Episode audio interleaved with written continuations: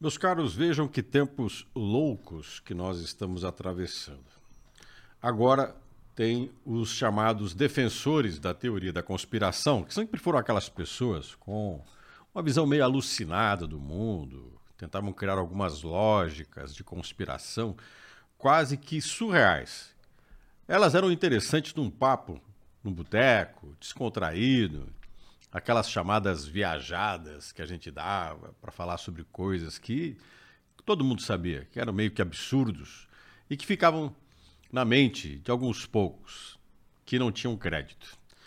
Atualmente, só para você ter uma ideia, a palavra progressista, progresso, que teoricamente está ligado muito a pensadores, a clássicos como Adam Smith, na Riqueza das Nações, ou Augusto Conte, o pai da sociologia e não do socialismo, defendendo o desenvolvimento da economia, desenvolvendo uma ideia de que o crescimento econômico, o capitalismo, por exemplo, leva ao progresso.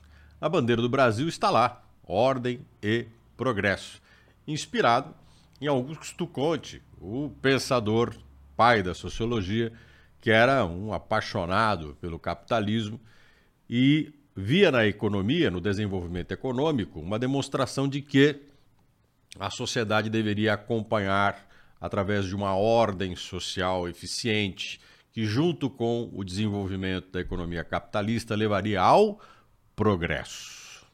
Agora, tem gente que diz que progresso é coisa de socialista, de comunista, que progressistas são pessoas de esquerda. Tem até um partido, Partido Progressista no Brasil, que se isso fosse verdade, era um bando de comunistas disfarçados do governo. Os defensores da teoria da conspiração, os alucinados, chegam a dizer que Putin e Joe Biden, opostos na geopolítica internacional, seriam líderes de uma conspiração do mundo, onde empresários multinacionais estão financiando líderes de esquerda para dominar o mundo e doutrinar as pessoas através do Estado. Esses loucos alucinados não tinham voz, não tinham vez e eram muito mais uma expressão exótica do pensamento. Agora eles viraram visionários tem gente que defende que esses alucinados são pessoas que veem a verdade por trás dessa aparência, que essas pessoas são a demonstração de uma lucidez. Alguns viraram até intelectuais, líderes políticos.